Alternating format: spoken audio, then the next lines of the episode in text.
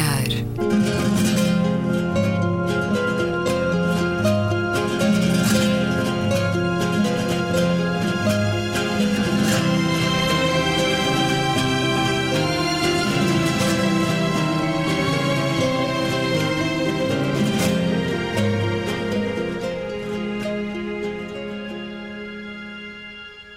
Bem-vindos a um certo olhar. É uma conversa na Antena 2 com Luísa Schmidt, Gabriela Canavilhas, António Araújo e Luís Caetano. Vamos aos vossos destaques da semana. Olhar arregalado a quê nos últimos dias, Gabriela Canavilhas? Fiquei muito orgulhosa por um, Portugal uh, ter se envolvido num projeto de cooperação. Nós temos vários projetos de cooperação em curso, mas sabemos muito pouco deles, uh, sai muito pouco para a esfera pública. Uh, mas Portugal envolveu-se com a União Europeia e o governo da Colômbia num projeto que, está, em que se envolve um fundo fiduciário para a paz que vai beneficiar a região de Caquetá, na Colômbia e este fundo uh, abarca 3,9 milhões de euros e Portugal vai liderar este processo. Portugal tem, de resto, uma participação de 200 mil euros e este projeto intitula-se Territórios Caquetenhos Sustentáveis para a Paz. É uma aposta na construção, desenvolvimento, paz e cultura da legalidade do Caquetá da Colômbia. Isto é importante porquê? Porque é uma das regiões que foram mais afetadas pela, pelo conflito do exército de Bogotá com as Farc e após este acordo de paz é necessário agora todos os esforços com projetos interessantes de, de incentivo não só à paz, mas também à reconstrução ao e ao desenvolvimento, sobretudo em áreas importantes como a agricultura e com projetos do ambiente e projetos de cultura para uh, incentivar e sobretudo para mostrar e demonstrar às populações que há outras formas de viver que não a guerra e que não uh, a droga e o cultivo, enfim, de, de narcotráfico e o desenvolvimento do narcotráfico. E, portanto, são de facto um projetos da maior, do maior interesse e foi com muito gosto e com muito orgulho que, de facto, Portugal se envolveu e o projeto apresentado por Portugal foi selecionado para este projeto, eh, para esta, esta iniciativa. E eh, é, de facto, o nosso embaixador de Portugal na Colômbia, João Ribeiro de Almeida, que uh, está a liderar este processo e, portanto, é uma excelente notícia e que iremos acompanhando aqui à distância. Como eu disse no início, Portugal está envolvido em outros projetos uh, desta natureza Uh, e era bom que nós tivéssemos noção uh, que, uh, apesar da nossa dimensão reduzida e das nossas capacidades financeiras reduzidas em termos de nossa capacidade de poder ajudar outros países, nós, apesar de tudo, temos temos-lo feito, e não só nos países de língua oficial portuguesa, temos-lo feito também noutros, e esta, este é um excelente exemplo da nossa capacidade na cooperação a Colômbia a seguir o caminho da paz e a estreitar laços com Portugal, que foi há não muito tempo o país convidado da principal feira do livro da Colômbia. Mas tens mais um olhar arregalado, Gabriela. Eu tenho mais um. Gostava aqui de cumprimentar a Olga Roriz por ter sido hoje uh, ter sido uh, homenageada com uh, a atribuição do título de honoris causa na Universidade de, de Aveiro pelo, pela sua carreira na, nas artes performativas, nomeadamente na dança. a Universidade de Aveiro nunca tinha atribuído este título a uma bailarina, uma coreógrafa, e é um caso singular em Portugal e, portanto, fica aqui os parabéns e o meu olhar satisfeito pela, pelo merecimento da carreira desta grande, deste grande nome uh, da dança em Portugal e, eh, em boa hora, a Universidade de Aveiro lhe atribuiu este título. O seu olhar arregalado, António Araújo? Um bocadinho longe do cotidiano, mas ainda assim bastante arregalado. Não ia há muito tempo. Isto poderia ficar como recomendações, mas fica como olhar arregalado. Não ia há muito tempo ao Museu da Marioneta, ali ao pé, no, como é que chama? Na Madragoa. Exato, na Madragoa. E, e não ia há muito tempo e é realmente um museu extraordinário. A riqueza da coleção é, é patente e eu creio que eh, foi enriquecida, aliás, ainda mais com a doação do Francisco Capelo. Aliás, em vários museus da cidade se notam peças eh, da coleção, coleção, fantástica de, de Francisco Capelo e, portanto, eh, há que saudar também esse gesto de benemerência. E, desde máscaras de bala e a, aos bonecos de Santa Leixo, é um museu que vale muito a pena ser visitado, sobretudo nestas alturas do ano em que, curiosamente, os museus estão vazios, o que é uma coisa estranha. Mas, tirando aos fins de semana. Está cheio. Pois, tirando aos fins de semana, que eu penso que tem, quando vou, tem, tem mais. Não, não, mas é que eu passo ali todos os dias e é doentio. Está vazio e, e isto é também um olhar arregalado, mas também um apelo a que vão visitar. Mas visitam-se bem, tirando há, há, dias da semana, por exemplo, ao, ao domingo, a Gulbenkian, a partir de certa hora, é gratuita, tem mais gente. Mas o Museu da Marioneta, fiquei veras surpreendido com, a, com a, o acervo e com a riqueza e a qualidade expositiva e nada de um ar de um museu decrépito, pelo contrário, um museu muito ativo, com espetáculos contínuos e, e portanto, o meu olhar arregalado é um bocadinho subjetivo e pessoal, não muito ligado ao cotidiano, mas apelando a que as pessoas metam o Museu da Marionete e outros, ou coloquem, melhor dizendo, no seu cotidiano. Luísa, teu olhar arregalado? E o meu olhar arregalado também é muito singular desta vez. É que perdi a carteira. Isso arregala qualquer um. E, por causa disso, uh, entretanto, já recuperei a carteira. Mas com, enquanto, os documentos? Enquanto, com os documentos. Que sorte! Mas uh, enquanto não a recuperei, uh, fui, ver, fui imediatamente tratar dos meus documentos e descobri um serviço absolutamente fantástico na loja do cidadão que se chama justamente Perdi a Carteira. Exatamente. E, e, e presencial o, ou online? É presencial, marca-se, marca-se, uh, vai, uh, portanto o que eu fiz foi marcar às nove e meia da manhã, cheguei lá, fui recebida imediatamente e passado um quarto de hora tinha os documentos, a carta de condução e o cartão de cidadão, tudo tratado. Tudo tratado, não tinha os documentos ainda, claro, mas tinha tudo tratado, absolutamente funcional, absolutamente competente. Portanto, é um serviço da loja do cidadão que funcionou comigo de uma maneira impecável e que pode servir de padrão ao funcionamento dos serviços públicos todos. Muito bem. Ótimo. Acho que isto é de saudade. Eu, aliás, vou ter que renovar o cartão de cidadão, vou dizer que o perdi. assim, Não, e depois, é mais rápido. E depois, como também comuniquei à PSP aos partidos que tinha perdido, telefonaram-me dos partidos e achados da PSP a dizer apareceu a sua carteira. Mas ainda é bem que a Luísa, Natal, ainda bem que a Luísa fala nisto. É, uma excelente, é um excelente assunto para trazeres aqui, porque uh, nós uh, nem sempre, muitas vezes apontamos os, os problemas da nossa sociedade e enfim, que, que, enfrentamos e, e, às vezes não apontamos as coisas positivas de, de, que, que, a administração pública tem. E não há dúvida nenhuma que a loja do cidadão é das coisas melhores que nós temos no nosso país. Eh, se as de Lisboa e do Porto são muito grandes e às vezes tem muita fila e às vezes é complicado, na verdade, eu que sou dos Açores, muitas vezes nos Açores vou às pequenas, lá à loja do cidadão e não há dúvida, quando não há filas, a loja do cidadão é um serviço de uma eficácia uh, tão prático e, e, e, não há dúvida que resolve o problema dos cidadãos.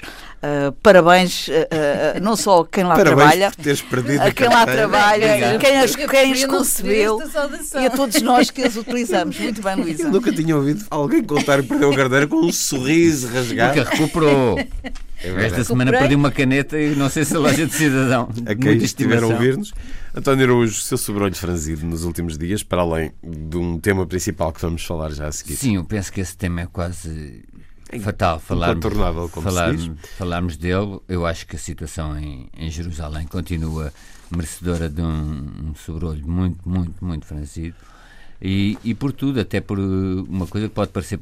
Bem, há, há levantamentos, há mortes, etc. E, e, o que eu falar é quase prosaico e pode parecer caricato, mas isto, à semelhança do que se passou na, na Catalunha, isto vai trazer um afastamento das pessoas daquela região de que queiram visitar e conhecer. E, e Jerusalém não é uma cidade qualquer, é uma cidade de três religiões Aliás, e, portanto, é destacar cidade... as reportagens de José Manuel Rosendo, da Antena 1 e da RTP, a mostrar esses conflitos, essa tensão que claro, está a existir claro, já. Claro. E, e, é muito, e a situação é muito grave e, portanto, não sei como não franzir o sobrolho à, à continuação. Já tínhamos falado disto a semana passada, mas o agravamento que, que, se adivinhava agora já não é uma questão de adivinhação, já é uma questão de realidade. E é, e é triste e lamentável. Luísa Schmidt, o teu sobrolho franzido da semana? Tem a ver com, com os dois anos do, do Acordo de Paris e há um lado absolutamente eh, dramático que é o facto eh, de as emissões terem aumentado, as emissões dos gases com efeito de estufa,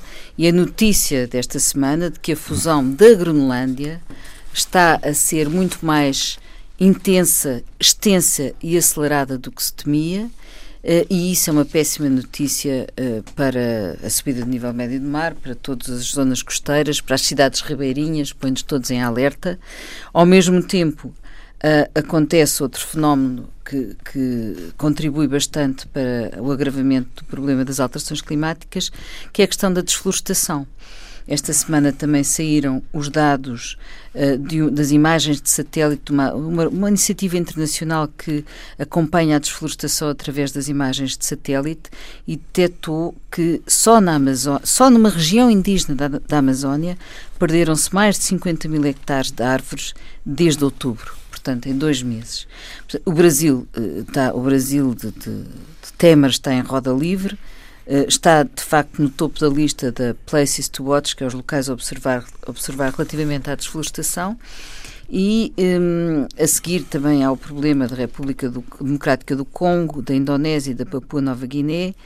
Uh, a situação é de facto muito grave. Os satélites detectaram que se perderam uh, o equivalente, que se perdem o equivalente a 60 mil campos de, de futebol um, em vários sítios, por, quase por mês uh, em dois em dois meses, e além dos incêndios, portanto, registraram vários incêndios, e isto é, é, é, são fatores que, como eu dizia, agravam as alterações climáticas e, portanto, com consequências gravíssimas para a humanidade, um, a troco de, de, de, benefícios imediatos colossais e inaceitáveis, não é? Uh, e isto é criminoso, atinge-nos a todos, não se consegue fazer parar, e a propósito disso, uh, o Macron decidiu fazer a, reunião. Porque realmente o Macron aqui, o Macron, desculpa interromper, sim, mas diz, realmente diz. lançou, uh, afirmou a sua liderança e estas coisas uh, em, na defesa da política ambiental. E não deixa de ser curioso como é que é a volatilidade até da política internacional, porque a França, que há, há, anos tinham, há pouco tempo se declarava a certidão de óbito civilizacional um e, e, cultural, e até havia aqueles livros, e com alguma razão, do Welbeck sobre aquela crise francesa. A decadência. de um momento para o outro, devido a uma liderança, realmente as lideranças fazem a diferença. Faz a diferença. E aproveitando o Brexit e o, o estado em que está a Grã-Bretanha, o Reino Unido, a Alemanha também numa situação certa e os Estados Unidos na situação em que está, a França re regressa, se quisermos, à vanguarda do, do em termos civilizacionais. E, e surgiu também esta mão, semana a falar de Jerusalém uma vez mais. Macron. Muito pela mão isso, de Macron. E isso é um sinal, um, é um grande sinal de esperança. Nesta reunião que decorreu esta semana em Paris, ele apelou a uma maior mobilização por parte dos países mais ricos e das grandes empresas multinacionais eh, para as questões ambientais eh, na, na, na cimeira que ele, que ele fez esta semana do Planeta Único, chamava-se assim esta cimeira, perante 127 países, 50 chefes de Estado. Também lá esteve o secretário-geral da, da ONU, António Guterres, que, um, e nessa, dessa cimeira é muito importante isto, resultou um compromisso entre os países do Norte e algumas multinacionais uh, para o aumento do financiamento anual, anual de 100 mil para 100 mil milhões de dólares aos países em desenvolvimento, para que também eles possam estar em conformidade com as metas estabelecidas. E como dizia o, o António Guterres, estas condições são de facto indispensáveis para que a confiança reine entre os países desenvolvidos e, em, e os países em vias de desenvolvimento. E um, ele próprio também disse: uh, não é preciso esperarmos que se acabe o carvão e o petróleo para deixarmos de usar combustíveis fósseis, palavras de António Guterres. Precisamos de inverter o futuro, não o passado. E estamos a travar uma guerra pela existência, tal como conhecemos, tal como a conhecemos no nosso planeta, mas temos um aliado importante que é a ciência e tecnologia. E, portanto, ele também, este, é, é muito, é, é também de saudar esta ideia de que estas empresas têm que ser envolvidas neste assunto. Porque nós hoje sabemos, e temos falado disso aqui várias vezes neste, neste programa, uh, hoje há um grande domínio em vários, domínio político, portanto, das multinacionais, e, às vezes, e, que, e que muitas vezes se sobrepõe às próprias, aos próprios poderes governamentais. E por isso, sem elas, sem as empresas, nós não vamos conseguir uh, esta batalha. E nesse sentido, é importante que elas lá estivessem e que tivessem concordado com este, com este acordo. O teu sobrolho franzido, Gabriel. Antes disso, uh, deixa-me só fazer aqui uma, um comentáriozinho. Não posso deixar de reconhecer uh, ao Macron uma, uma, uma faceta de extraordinário empenho na causa ambiental e ele claramente é, no plano europeu, um líder uh, contemporâneo nessa área. E, e, e, se a política precisa de líderes nesta área, como sabemos, não é? Mas uh, há qualquer coisa nele que ainda não me convenceu. Uh, não sei exatamente porquê. Eu acho que tem a ver com alguma indefinição ideológica no plano político que ainda me preocupa um pouco e que acho que ainda nos vai dar algumas dores de cabeça no futuro. Mas isto sou eu que. É uma previsão. É, há qualquer coisa ainda que ainda não me convenceu. Mas pronto, veremos. Até Mas que ponto é que a liderança. neutralidade ideológica não é necessariamente um defeito. Não sei, num ponto em que estamos na Europa, em que uh, a Europa precisa de líderes muito fortes e muito definidos, muito definidos. Ele foi eleito por não estar associado a uma Eu ideologia sei, partidária. Mas Claro. eu não me refiro em que é muito esquerda ou significativo. direita. Eu refiro-me mais numa definição de eixo e numa definição, por exemplo, no plano europeu, em relação, por exemplo, à moeda única, em, em relação às, às questões fiscais, em relação aos alinhamentos estratégicos eh, do ponto de vista político na Europa. Eu ainda não percebi bem o Macron. É só por isso que eh, tenho as minhas reservas. E eu acho que os próximos anos irão definir um pouco melhor eh, e aguardemos, porque a verdade é que ele ainda é muito jovem e há ainda muito ainda para descobrir relativamente ao Macron. É a minha intuição. Bom, quanto ao meu Para olhar... além de franzir a sobrolha Macron. Não, não franzo. Apenas Como estou não a dizer- franziste? Não, não franzi. Apenas acho que... eh, É literalmente franzir não o a levo, não o levo nos braços da, da maneira como às vezes vejo, mas reconheço de facto que ele é um líder nas questões ambientais. Isto sei eu por dizer. também no, projeto europeu, não é? Sim, sim. Agora, relativamente ao meu sobrolho franzido, eu ando muito preocupada com a questão dos CTT.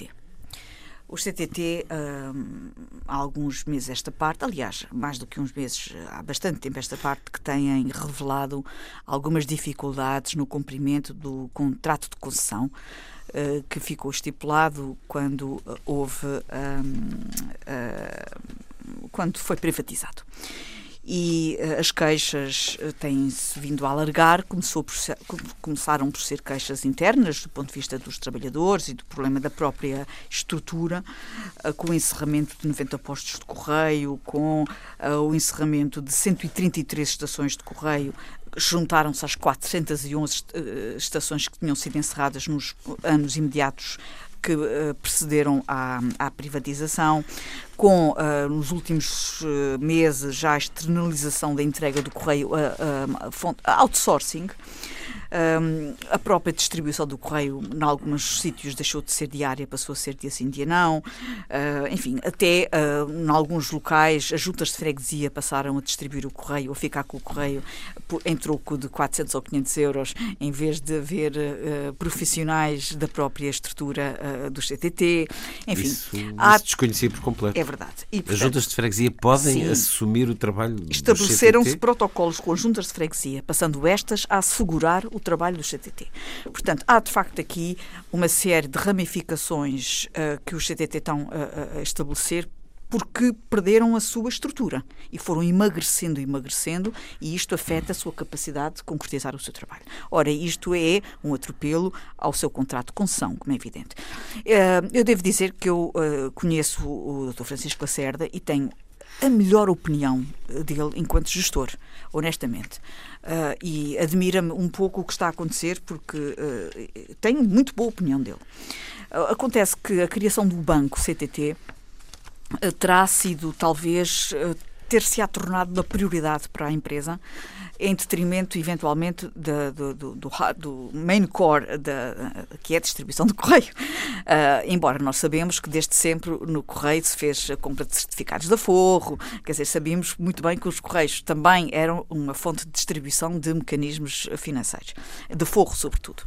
Ah, ora, aproveitando essa distribuição capilar de, de chegar às pessoas do ponto de vista ah, do sistema, de um sistema que também podia ser bancário, também se formou este banco, que de resto acontece em muitos países. Não sei se terá sido também isto ou não, o que é certo é que isto não está a correr bem. E uh, os CTT estão neste momento a enfrentar uma crise muito grande e está-se a pensar, inclusivamente do ponto de vista político, nas vantagens eventuais de uma regressão neste processo de privatização. O que é certo é que a esquerda, à esquerda do PS, está a propor isso uh, e uh, não sei até que ponto é que e até onde é que o Partido Socialista vai poder aguentar esta pressão, porque, na verdade, a forma como as coisas estão a correr não estão a correr de acordo com as necessidades da população. Enfim, fica aqui o meu olhar uh, muito negativo e preocupado, sobretudo. Preocupado. António, sobre isto.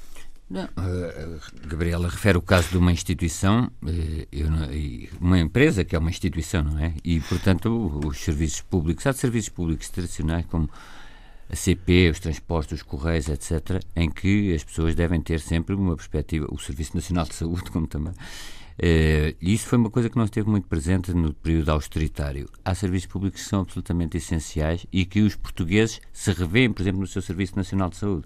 E, portanto, afetar ou tentar lesar o Serviço Nacional de Saúde, por exemplo, é eh, criar intranquilidade junto dos portugueses em relação ao futuro. Os Correios também têm uma marca de confiança. E deixa-me acrescentar a rede elétrica nacional. Pois, exatamente, é uma, uma rede. Exatamente. As redes, as redes Agora, por exemplo, Ve, vejo também com muita preocupação, associando-me à é- Gabriela, a Auto Europa, que é um centro de empregabilidade muito grande na margem sul. Segunda-feira continuam as negociações. Pois, é uma situação muito, muito preocupante, sobretudo numa altura de globalização e de deslocalização de empresas. Seria realmente trágico que se perdessem tantos postos de trabalho diretos ou indiretos. Vejo também, por exemplo, com muita preocupação o possível encerramento do Museu do Ferroviário, já que falamos disso, no entroncamento que tem um património único e não sei o que é que vai acontecer. Foi uma notícia muito fugaz que apareceu nos jornais, Sim. creio que só em um ou dois jornais, e vai-se fechar o Museu Ferroviário com aquelas composições Vamos únicas no mundo. Vamos acreditar que não, que isso é um, um, um compasso de um compasso, pode ser um passo para depois reabrir com muito mais força. Não Esperemos que sim. Olha, António, olha. até devo dar uma informação que se calhar não sabe. Eu estava tão preocupada com o seu ferroviário que uh, o Partido Socialista e, e, eu própria na Assembleia fui autora de uma iniciativa legislativa que isentava de IVA as ofertas aos museus as doações aos museus de bens uh, para permitir que uma carruagem muito importante, que era fundamental para o Museu Ferroviário, pudesse ser of oferecida ao Museu Ferroviário. E não estava a sê-lo porque essa oferta obrigava o Museu Ferroviário a pagar o IVA dessa oferta. Portanto, lembro-me perfeitamente de que o grande móvel para essa iniciativa legislativa era precisamente que o Museu Ferroviário pudesse acolher essa, essa, essa locomotiva. Sim, uh, e, portanto, o IVA é estranhíssimo. Não, mas agora já, pode, já, pode, já podem ser feitas doações sem necessidade do IVA. Mas foi por causa precisamente de uma locomotiva de, de, de grande qualidade que precisava de integrar o acervo do Museu Ferroviário. Pois, mas já agora, eu não quero também dar um tom muito pessimista, mas falámos aqui, na, ou falei aqui, e acho que falámos da exposição do Escher, o Museu de Arte Popular, que tem, gosto ou não, um acervo riquíssimo, uma parte substancial do acervo, ainda falei esta semana, com pessoas de, um, de uma loja que, que muito ligada ao, ao, artesanato, Santos Ofícios, uma parte substancial desse acervo está no Museu de Etnologia. Mas isso é um erro pode muito ser, grande. Só pode ser visitada mediante marcação, é um erro etc. Gravíssimo. E, entretanto, um equipamento ali junto ao Tejo um erro Gosto gravíssimo. não do estilo, mas Estão a matar o Museu da Arte Popular. O Museu da Arte Popular, se é que não foi já morto. É, é. Mas se é isso é foi um erro do governo anterior, lamento dizê-lo. Foi um erro muito grande. Foi um erro muito grande a, a copular o Museu da Arte Popular ao Museu da Tecnologia. Foi um erro enorme, enorme. O Museu da Arte Popular podia constituir uma grande loja e operação Sim, do artesanato claro, português. Exatamente, com restaurantes de gastronomia. Foi, era essa, era essa a, a, a natureza do projeto do museu que foi criado em 2010. 10. E há, há grande artesanato português, isso vê-se anualmente na fila. E agora, então agora foi, hum, não sei se a Gabriela vai falar disso, mas a distinção com, das, eh, dos presépios de Estremoz também, que, quer dizer... É Eu vou falar, mas para negativa, no sentido pois, em pois, que eu claro. fiquei tão contente com, a, uh, com a integração de, dos bonecos de Estremoz na lista de Património Imaterial da Humanidade da Unesco e uh, tentei uh, fazer uma pesquisa para poder recomendar uma visita a Estremoz para visitarmos, para, enfim, para os nossos ouvintes visitar visitarem os, os, os bonecos. E Estremoz, neste momento, não tem nenhuma exposição dos bonecos na semana seguinte à, a, é, a esta é. grande notícia. É inaceitável, inaceitável que não se possa, neste momento, comemorar esta integração com uma exposição dos bonecos de Estremoz. Sobre o que corre bem ou corre mal esta semana, todos nos revoltamos com o caso Raríssimas. Para já, uma palavra de apreço para o grande jornalismo que deu origem a esta situação, a reportagem de Ana Leal da TV, aliás, a TVI a marcar a semana também com um caso de que fizeram uma espécie de série informativa com muita música, mas com um assunto de crianças eh, adotadas eh, por entre a IURD. Ficam os parabéns para o bom jornalismo. Depois, esse jornalismo foi replicado de muitas maneiras por todos os média, a ponto de as coisas já não correrem bem. O Diário de Notícias ontem, por exemplo, eh, na capa, na primeira página, dizia que o apoio financeiro para as raríssimas, para as mesmas 39 camas, quadriplicou com o atual governo. Todos, ou quase todos os média eh, reproduziram esta notícia, que o DN desmentiu, disse que tinha feito mal as contas. Só olhei para a capa nesta sexta-feira e não vem lá nenhum desmentido.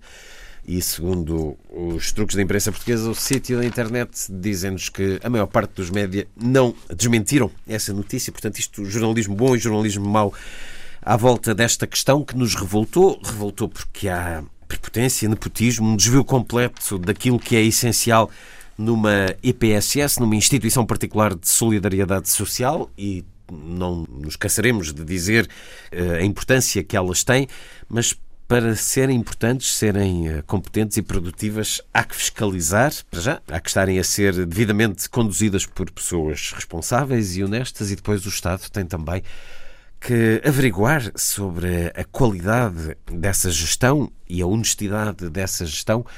O que é que mais sublinha, neste caso, raríssimas, António Araújo? Eh, saudou o jornalismo, acho que sim, que se deve saudar neste caso, se bem que eu tenho uma má ideia do jornalismo português e acho que se calhar das classes que, apesar de se julgar sempre muito protegida, das classes mais corruptas, das classes profissionais mais eh, desprezíveis são talvez eh, a classe jornalista e não tenho problemas em dizê-lo. São corruptos?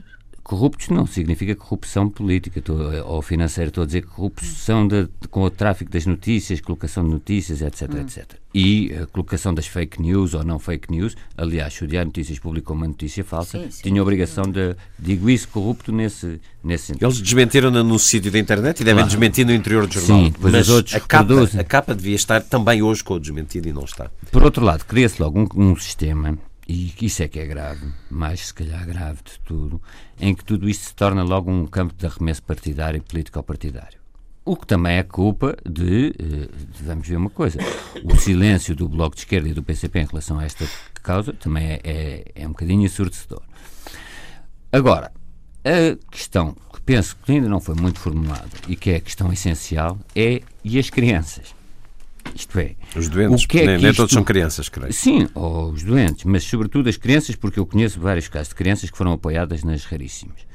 O que é que, que efeitos é que isto terá? Não estou com isto a querer matar o mensageiro de modo nenhum. Estou sim a apelar a alguma contenção depois nos aproveitamentos políticos de um lado ou do outro, de um lado ou do outro, e depois em todo o ruído que isto se cria em torno do comportamento de uma pessoa, mas não, vamos, sobretudo eu apelava, bem, se é que tem alguma força este meu apelo, a que não se destruísse uma instituição cujo trabalho é importantíssimo, e sei por experiência, não diria própria minha, mas de pessoas muito próximas, em que uh, a Raríssimas faz um trabalho importantíssimo. Mas que estava com a ser destruído não, com isto esta não pessoa. Claro, com isto não significa, e entendamos, nenhum intuito desculpatório de uma pessoa em concreto, mas significa repor as coisas naquilo que é o essencial.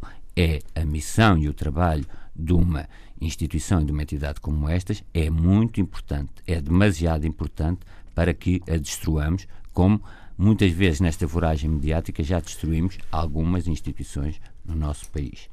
Por outro lado, não posso deixar de estranhar, isso como é evidente, que haja, sobretudo de um, de um partido político, o Partido Socialista, mas isso, por isso estou muito à vontade, eh, que haja uma visão muito familiar, uma, de alguns setores do, do Partido Socialista, isso é muito patente, é nomeações de maridos, mulheres, designações, são quase, eh, no Carlos César, essa doutrina Carlos César é muito marcada em certos setores do Partido Socialista em que realmente nós vemos uma superabundância dos nomes da cunhada, da mulher, do ministro, etc. É nomeada, sai um, um secretário de Estado, entra. Em relação a este caso concreto, isso aplica-se de, de que São, forma? Portanto, é, é tudo muito familiar e eu acho que até por isso, e até para a proteção da instituição, deveria haver alguma contenção nesta senha cleptocrática ou familiar. Mas em relação ao caso Raríssimas, essa Quanto questão caso- familiar tem a ver com. Em certos setores do Partido Socialista, nota-se muito esta vertente, muito de. de- Mas em relação a este caso, António, de que forma é que está a fazer essa acusação em relação a este caso? Oh, eu não queria falar em questões de pessoas em concreto, mas que demite-se um secretário de Estado e é nomeado como secretário de Estado a mulher de um destacado dirigente do Partido Socialista, eu não quero falar em, em concreto da- senhora que não conheço, nem do seu trabalho, mas acho que devia haver algum pudor e alguma contenção. Tendo este caso muita marca de questões familiares, o, o, o apelido Vieira da Silva surge em vários momentos do nosso Estado português da atualidade. Isso é mau para o Partido Socialista. E é mau para, o que é mau para o Partido Socialista é mau para a democracia portuguesa. Gabriel, o que destacas no caso Raríssimas? Eu não posso deixar. eu não posso deixar de concordar um pouco com, com o António. Uh, neste, neste, neste caso em particular, bom, eu não percebi esta história do Carlos César, da família Carlos César, tem que me explicar isto melhor. Tem que me explicar isto melhor porque eu não concordo consigo. Uh, no caso, nesse caso em particular, não concordo. Claro. Conheço bem a família, eu conheço a situação toda e sei que são uh, pessoas que uh, não precisam de cunhas, não precisam de pe- pedir favores, nem precisam de. Quer dizer, o facto de Mas é um pertencerem à facto família. objetivo que Não. toda a família está Não. empregada no governo regional? Não é verdade. Ah, Não é verdade. Eu, Tá bem, eu tá sou dos Açores e eu conheço o assunto. Não é ah, verdade. então. Mas diga-me, diga, pode ser que eu esteja enganado. Mas eu sou, estou baseado nos jornais. Pronto, mas eh, cá está. Mas não pode, é, de uma, do- numa frase, eh, ter alguma relutância em algum jornalismo, noutra frase, aceitar esse mesmo jornalismo para formular um pensamento sobre a família César, percebe? Eh, o que é Pois, mas certo, é que não foi pronto, desmentido. É que é certo, é que o Carlos César é casado com uma senhora que já era funcionária pública quando eles se casaram. E, portanto, ela é funcionária pública, trabalha no Governo Regional. Uh, uh, Pronto. Eh, E tem um filho que é deputado na Assembleia Regional. Pronto. E E que que tem uma filha e que, tem, e que é casado. E é- cuja filha, cuja filha trabalha num gabinete eh, do Governo. vamos continuar com os desdobramentos. Não, acusações não há é mais. Não há mais. família. Não há mais família. Quer dizer, acabou-se. É filho único. Quer dizer, e, isto- e assim se esgota a história de Carlos César. Isso dizer, é algo muito comum nas empresas Assim se esgota. públicas também. Assim se esgota. E ela entrou por concurso. Quer dizer, assim se esgota a- a- o assunto de Carlos César. Mas eh, eu não que a tenho. família termina ali, acho que é a família difícil termina- haver mais. Pronto, mas onde é que isto tem de extraordinário? Não tem nada de extraordinário. Agora, eu concordo consigo em relação a um secretário de Estado que se demite e entra ah, mais um apelido de mais um casal, sendo que o governo que está neste momento em funções tem vários casais. Ah, eu concordo consigo nesse, nesse sentido. Eu acho que podia ter havido uma alternativa para não dar esta ideia de, não é nepotismo, mas essa ideia de famílias em exercício. Concordo consigo. O que se passou eh, desta situação fez-me lembrar imenso um caso que eu vivi pessoalmente eh, de uma forma brutal, que foi o caso da, da Metropolitana, o caso da AMEC. Isto foi exatamente o que se passou na AMEC. Eh, A Orquestra Metropolitana era também uma associação, sem fins lucrativos, e era uma associação completamente paga por dinheiro do, do Estado e com dinheiro das autarquias e a verba era usada indiscriminadamente da forma como o Miguel Graça Moura queria e lhe apetecia, com viagens para Las Vegas, com fatos para as amantes, com as tailandesas à mistura, enfim, toda a gente sabe e E acompanhou. deixou isso em prosa num livro, aliás, bastante curioso. Exatamente. Miguel. Tem uma, uma sentença judicial em que tem que pagar 750 mil euros à, à AMEC e não vai pagar e nem vai preso e, portanto, as coisas acabam por não darem nada e, uh, e, portanto, eu vivi isso na pele e sei muito bem como é que estas coisas acontecem. Isto só veio cá para fora porque uh, alguém denunciou. Tesoureiros tiveram coragem e também uma palavra de apreço para quem tem essa coragem. Muito bem, é verdade, mas durante muito tempo as pessoas uh, foram coniventes com isto. Só podem ter sido coniventes, porque isto há 15 anos que dura. E, portanto, esta conivência, durante esses 15 anos, uh, e muitas vezes, agora não quero reportar-me a raríssimas, vou agora falar de uma forma geral. Muitas vezes estas situações duram durante muitos anos, porque quem está dentro das instituições sabe, mas também beneficia. E às vezes, quando se zangam, deixam de beneficiar e denunciam. Mas, Ah, claro, foi o que Gabriel, aconteceu na um metropolitana. ponto, foi o que aqui um aconteceu na metropolitana. Eu Estou-me a reportar o caso que eu conheci. Foi o que aconteceu na Mas há metropolitana. um ponto, a Gabriela não pode dizer, acho eu, que o tesoureiro era conivente e que o secretário de Estado missionário não era conivente, porque dizer, o que vemos das fotografias mostramos um grau de conivência bastante elevado. Não, com certeza. Esse, esse, esse senhor já está demitido Próximo. e bem, e bem, e bem, não é?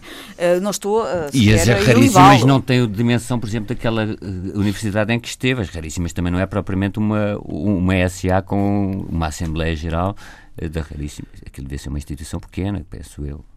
Não sei se era 5 milhões de orçamento anual, não é uma instituição pequena. A Metropolitana tinha 2 milhões de orçamento anual, também não era uma instituição pequena. Ah, e, portanto, já estamos a falar sim, sim. de dimensões razoavelmente grandes. E, e, portanto, o que eu quero dizer com isto é, é, estas coisas acontecem e duram durante muitos anos e ganham esta dimensão porque estão durante demasiados anos impunes. E estão impunes porque as pessoas deixam passar. E há muita gente que toma conhecimento Bem, e que sabe. Também nesta reportagem houve até mais que um tesoureiro. Houve queixas, denúncias eh, reiteradas a várias instituições e não foram atendidas. Só durante este ano. Pronto. O teu destaque sobre o caso Raríssimas, Luísa Schmidt. A primeira coisa é que o terceiro setor, eh, que é vastíssimo, não é? São mais de 10 mil IPSs, IPSs, fora o resto, não é? Chega a 50 mil, quase a Instituições 50 mil particulares de instituições solidariedade de social. solidariedade social. Mas o terceiro setor é mais vasto, não é? As IPSs fazem um trabalho absolutamente imprescindível que o Estado não consegue nem deve substituir. Não deve? Não deve, não deve. Ah, há IPS, há ONG, enfim, quer dizer, são, são, algumas são de excelência e depois há casos de abuso absolutamente eh, de- lastimáveis como este que estamos aqui a tratar. Não deve. Portanto, a Porquê? primeira Porquê coisa. é que o Estado não deve já, já lá vou. substituir-se? Já lá vou, mas a primeira coisa que eu queria sublinhar é que é, que é preciso fazer é evitar as generalizações. E é muito fácil generalizar, e nós não podemos generalizar neste caso, tal como também o António perdoar-me-á, mas não podemos generalizar sobre eh, juízos sobre jornalistas. Não se pode generalizar e, e- evitar também, por outro lado, neste caso, o, o primarismo, que também já foi aqui falado, para entrarmos numa espé- no combate político. Não é o debate, é o combate político. Isso é, a pri- portanto, a primeira coisa é que parece claro que aconteceram coisas absolutamente inaceitáveis na gestão desta IPS, mas não é possível, a partir disso, dizer que, que as IPS são todas o pinhal da Azambuja, não é? Como algumas pessoas já têm para aí dito, e que são um grande, um grande negócio para alguns meterem dinheiro ao bolso. Eu acredito que existam algumas que o sejam, claro, evidentemente, mas eh, conheço várias que fazem um trabalho que não só meritório, como de excelência. E, hum, e que repito, o- e já vou, porque é que o Estado, o e que repito, o Estado não deve substituir. E porquê? Porque o, o Estado não pode ser um polvo eh, que dá conta de tudo. Também há outro problema, é, ah, porque no Estado há regras de agilidade administrativa, eh, de falta de agilidade administrativa, portanto, há regras excessivas que tomam, que paralisam muitos dos, do, do, do funcionamento que estas instituições precisam, não é? E Que é necessário para as coisas funcionarem não haver tantas burocracias oficiais. Comprar um aparalápis em algum serviço do Estado é, um, é uma dor de cabeça, quer dizer, em alguns serviços, portanto, é um calvário. E isso também é, é- é importante que exista. E depois, eh, a, a- a gestão das IPS, portanto, eh, não pode variar quando os governos mudam, mudam não é? Tem que ter eh, continuidade fora dos clientelismos partidários, que também já falámos aqui. Portanto, eh, eh, as IPs têm este papel, graças a elas há sopas para, os idosos, há, os, os deficientes têm ajudas eh, eh, de cidadania muito importantes, tudo, tudo isso que nós sabíamos e que estamos fartos de saber, que é graças a elas que é uma maneira, elas são uma maneira da sociedade civil se organizar lo- localmente, ainda por cima com uma grande vantagem que o Estado raramente tem, que é um conhecimento de proximidade que é muito necessário nestes casos. Portanto, só espero que este caso reforce as IPS e as organizações da sociedade civil e que não as enfraqueça moralmente eh, e não as torne alvo de desconfiança. Seria pagar o justo pelo pecador e isso é sempre mau. Portanto, primeira coisa, reconhecimento do papel importantíssimo que elas desempenham e especificamente a raríssimas, como o António já disse, é uma, é uma instituição que tem que ser defendida porque presta um serviço julgo que único, a pessoas altamente fragilizadas e a famílias também muito frágeis e, portanto, eh, eh, tem que se manter esta instituição, eh, até porque as pessoas que lá trabalham, e que são muitas, são cerca de 80 pessoas, precisam que esse trabalho continue, têm feito um ótimo trabalho e as pessoas que beneficiam dela e que bem precisam dela também, portanto, os doentes neste caso. Agora, há outro aspecto que também ficou evidenciado neste caso, que é a vulnerabilidade que isto revelou das IPSes face à sua usurpação por pessoas de má fé. Uh, aí, de facto, cabe um papel fiscalizador ao Estado. Que falhou aqui. Uh, que é um, é um, sistema de. Quer dizer, é preciso que exista um sistema de controle, fiscalização, acompanhamento, inspeção, é? para se perceber a aplicação do dinheiro público e também dinheiro privado, neste caso também era, não é? Mas, na verdade, também não pode haver um fiscal atrás de cada IPS. Portanto, não se pode exigir um papel avassaladoramente fiscalizador do Estado, multiplicando a máquina administrativa, os procedimentos burocráticos, etc. Ou seja, mesmo numa sociedade altamente informatizada, um, para tratar um pesadelo, nós não podemos criar outro que é um Estado, o tal Estado avassaladoramente eh, fiscalizador. E é por causa disso que deve haver e que existe já um controle interno as LIPs estão obrigadas, e as outras, as outras associações, as outras ONGs, as outras entidades deste género, estão obrigadas por lei a ter um Conselho Fiscal, a ter técnicos oficiais de contas. Tudo, Está bem, mas deixa-me dizer então o que é que eu acho sobre isso. É porque eles têm que. É, é preciso também, é obrigatório emitir relatórios de contas, não é? Uh, são públicos, são públicos, toda a gente sabe isso. Ou seja, a ter mecanismos abertos de accountability, de responsabilidade. E aí também é preciso responsabilizar quem tem responsabilidades, não é? E, e, claramente há conselhos fiscais e, e duvido seja só nas raríssimas e devido que aconteça só nas raríssimas, que muitos desses conselhos fiscais só estejam ali para assinar de cruz. Não pode ser, não pode ser. Isto significa que mesmo quando as pessoas não roubam nem abusam, como será o caso das pessoas do Conselho Fiscal, é de uma, é de uma profunda falta de ética estar num cargo fiscalizador e não fiscalizar. E, portanto, há aqui também, não é só o Estado, é dentro da, da, da, da associação, da IPSE, quem é que também, tendo essa, essa, essa, essa, esse cargo, essa obrigação, não a cumprir. Portanto, é que isto dá a volta a tanta coisa e a tantas situações no país. Nós estamos a falar das IPS, podíamos falar de várias outras coisas. A Gabriela já falou da, da orquestra, mas, mas há as ONGs, há, há os bombeiros, há associações recreativas, etc. Mas há outras instituições espera, para tanto, além das IPS, tanto coisa, as próprias empresas tanta do coisa, Estado. Está bem, mas agora estamos a falar disto, não é? Tanta coisa, porque fazem um papel, porque é que choca mais? Porque são instituições, este, este caso é mais chocante por ser uma instituição de solidariedade social, por trabalhar com estas pessoas altamente fragilizadas é por isso que ainda nos choca mais e é por isso que tem tido este alarde tão grande.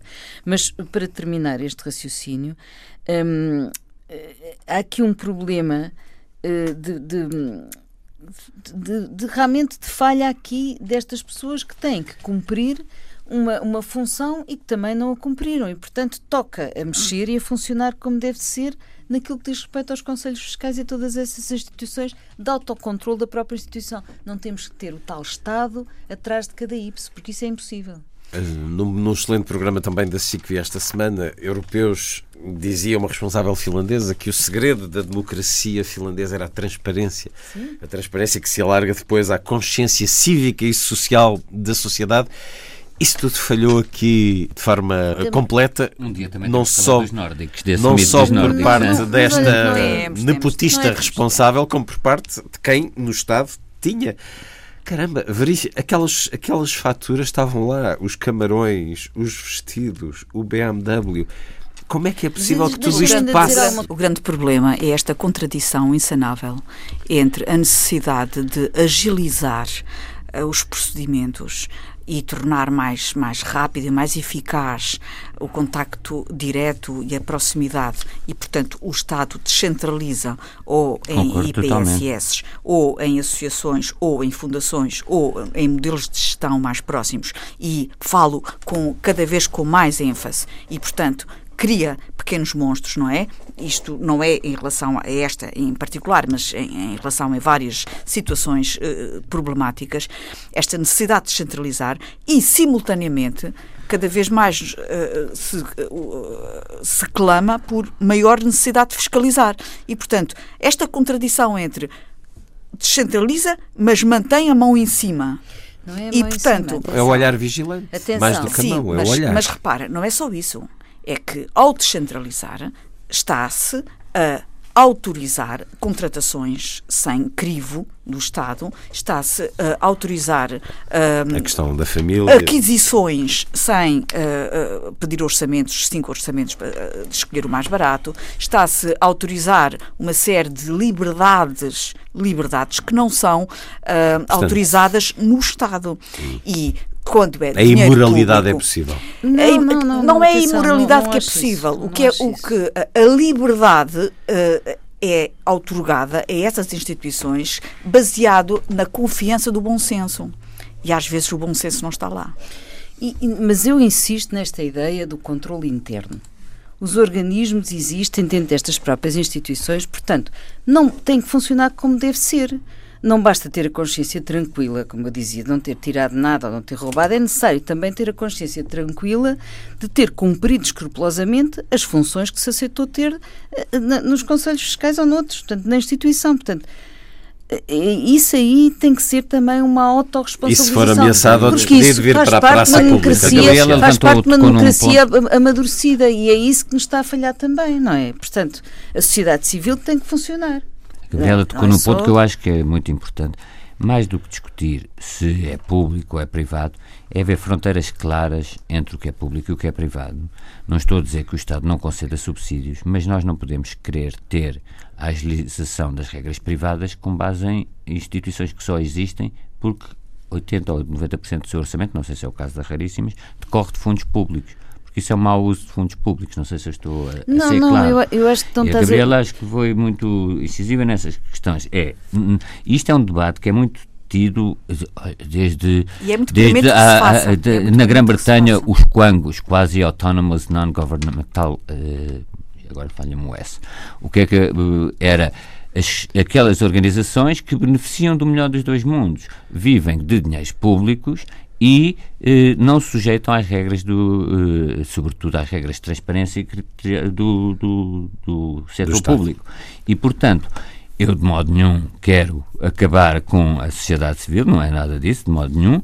O que eu quero é que haja uma sociedade ci- civil menos dependente do, do, do Estado. Eu não quero um Estado tutelar com, com a responsabilidade destas instituições que desempenham um papel muito importante na sociedade civil. E, eu, e nós sabemos bem, quem trabalha no Estado sabe muito bem que o excesso de regras muitas vezes paralisa o funcionamento. E, Sim, e mas isso, dizia-se isso- que o excesso de regras levava à corrupção. Não, não, Agora vemos que mas- é a falta de regras. Mas olha, Portanto, tem que, não- haver, tem que haver uma maneira equilibrada, transparente e decente de se fazer fiscalização, sem cairmos, no, por um lado, no centralismo burocrático e sem deixar as- estas instituições à solta a ponto de caírem na corrupção.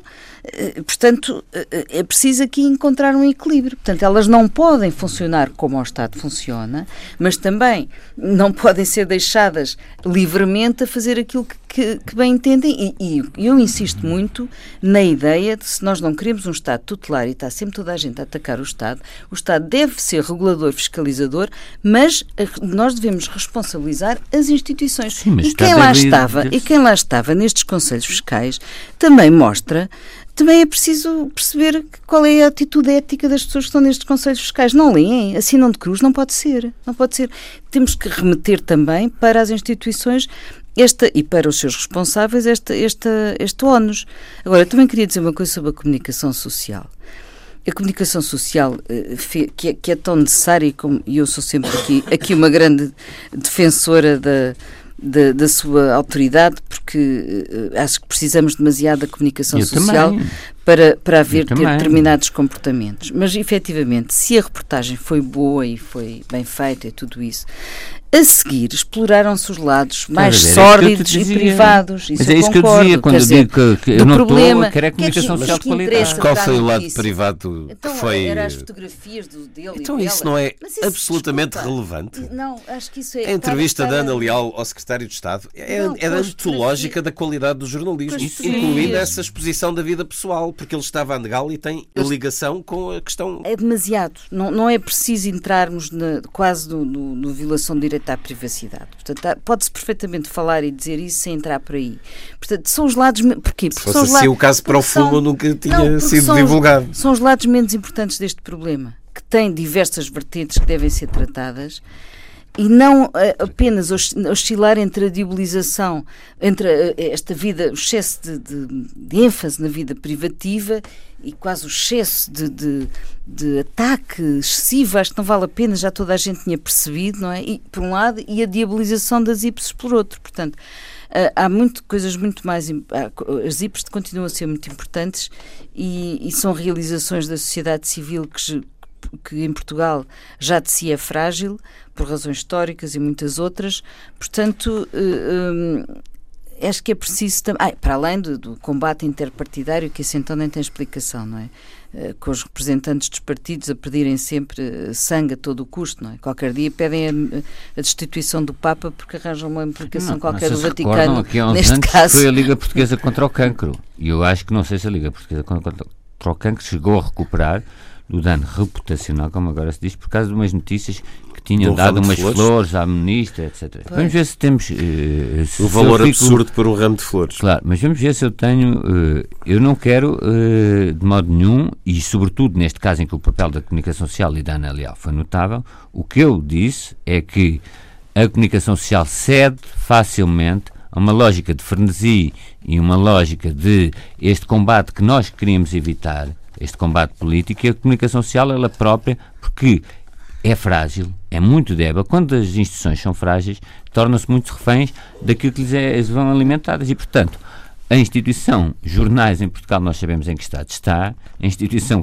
televisões sabemos em que estado está e a comunicação social em geral e portanto torna-se muito refém dos produtores de informação que a manipulam a dar um, num sentido sim, sim. ou no outro. Isso fragiliza Aquilo que tu há pouco te referiste das fotografias, eu por acaso tenho uma opinião parecida com a do Luís, acho que apesar de tudo neste caso poderia ter alguma relevância pública, mas nitidamente alguém alimentou foi buscar fotografias com alguns anos e, e colocou da praia de Copacabana, etc.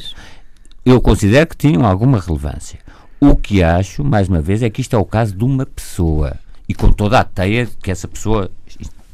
Não é o caso da Raríssimas. Claro, mas e, e é muito é que importante é que. Eu acho que ninguém desmente isso. Ninguém desmente, mas, ninguém é. Agora, que causa uma má impressão social. Ninguém o afirma de uma forma muito enfática. E eu tenho muito receio que o mais grave dano que esta senhora provoque a raríssimas seja pós-mortem, se assim sou claro. Isto é, que daqui para a frente ninguém haja um peditório ou uma necessidade de apoio, haja qualquer coisa e ninguém queira dar um testão para a raríssima. Também queremos esperar que possam ser mais fiscalizados. Uma das pessoas que o afirmou perentoriamente e que terá sido talvez uma das afirmações mais importantes que fez em toda a sua carreira pública foi a Maria Cavaco Silva, que o fez ontem, de uma maneira muito clara. Uh, e deixou muito, uh, muito claro, mais uma vez, que uh, o que importa, as instituições ficam e as pessoas passam. Claro. E fê-lo de uma maneira muito transparente e gostei imenso da, da, da, da, forma como ela o fez. Portanto, fica aqui também. Quanto ao Estado, uma... nós vimos um bocadinho a autoridade muito a debilitar-se. Vejam, felizmente agora o Ministro da Administração Interna veio. Vejam esta questão da noite. Da noite, já que falámos aqui. Sim. Porque não estamos a falar só da raríssima. Sim mais um assassinato e coisas assim. Mas quer dizer, a noite é um faroeste. Felizmente vi no Diário Notícias, espero que não tenha depois desmentido pelo Diário Notícias, se puder ver uh, o que é que diz, o Ministro dá uma semana à PSP para indicar os casos de violência na noite de Lisboa. É necessário desculpem, a autoridade democrática do Estado em muitos planos. Não, mas isso também acho que sim. Claro, Por isso então tem, temos aqui batido bastante ter... na fragilização do Estado, claro. que também não é útil a nenhum lado. Mas, mas a, a, situação, agora só para rematar isso, por causa desta história, história burlesca, estão agora as pessoas na associação numa situação gravíssima, sem culpa nenhuma, para não falar dos seus beneficiários que bem precisam desta instituição. E era preciso alguma contenção.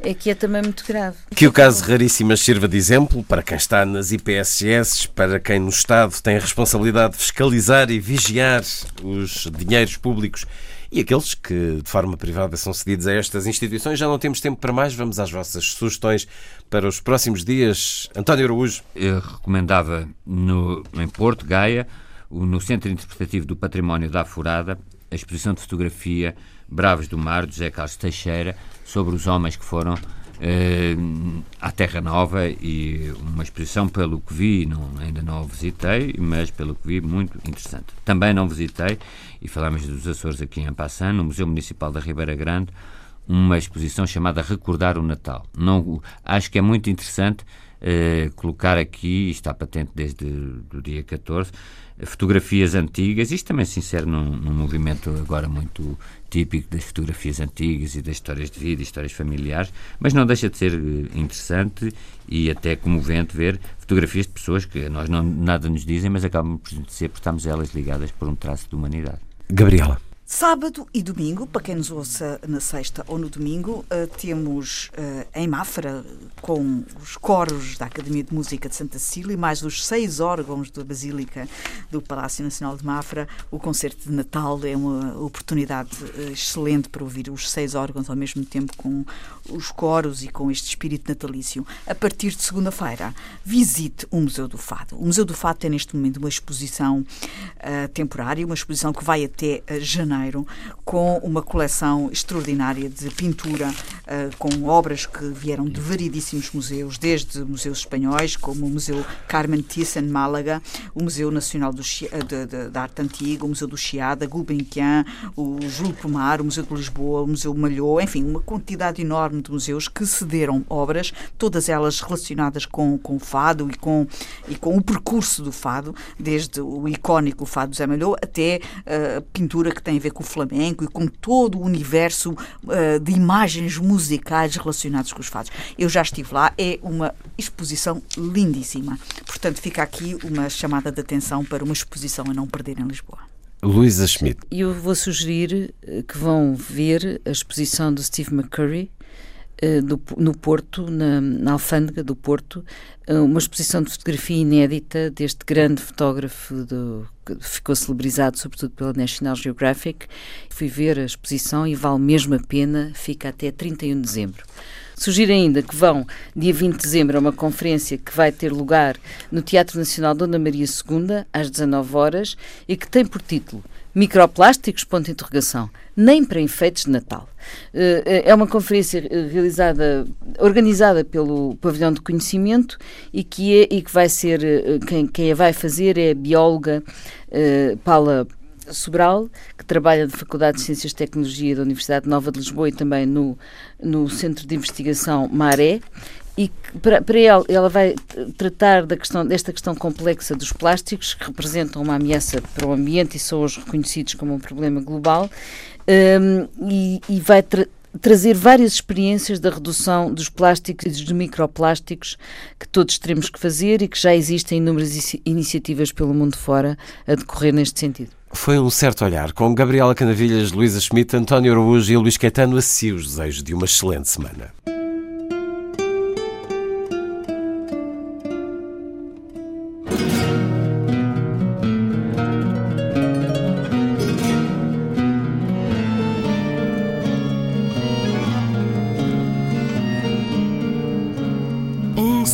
Certo olhar.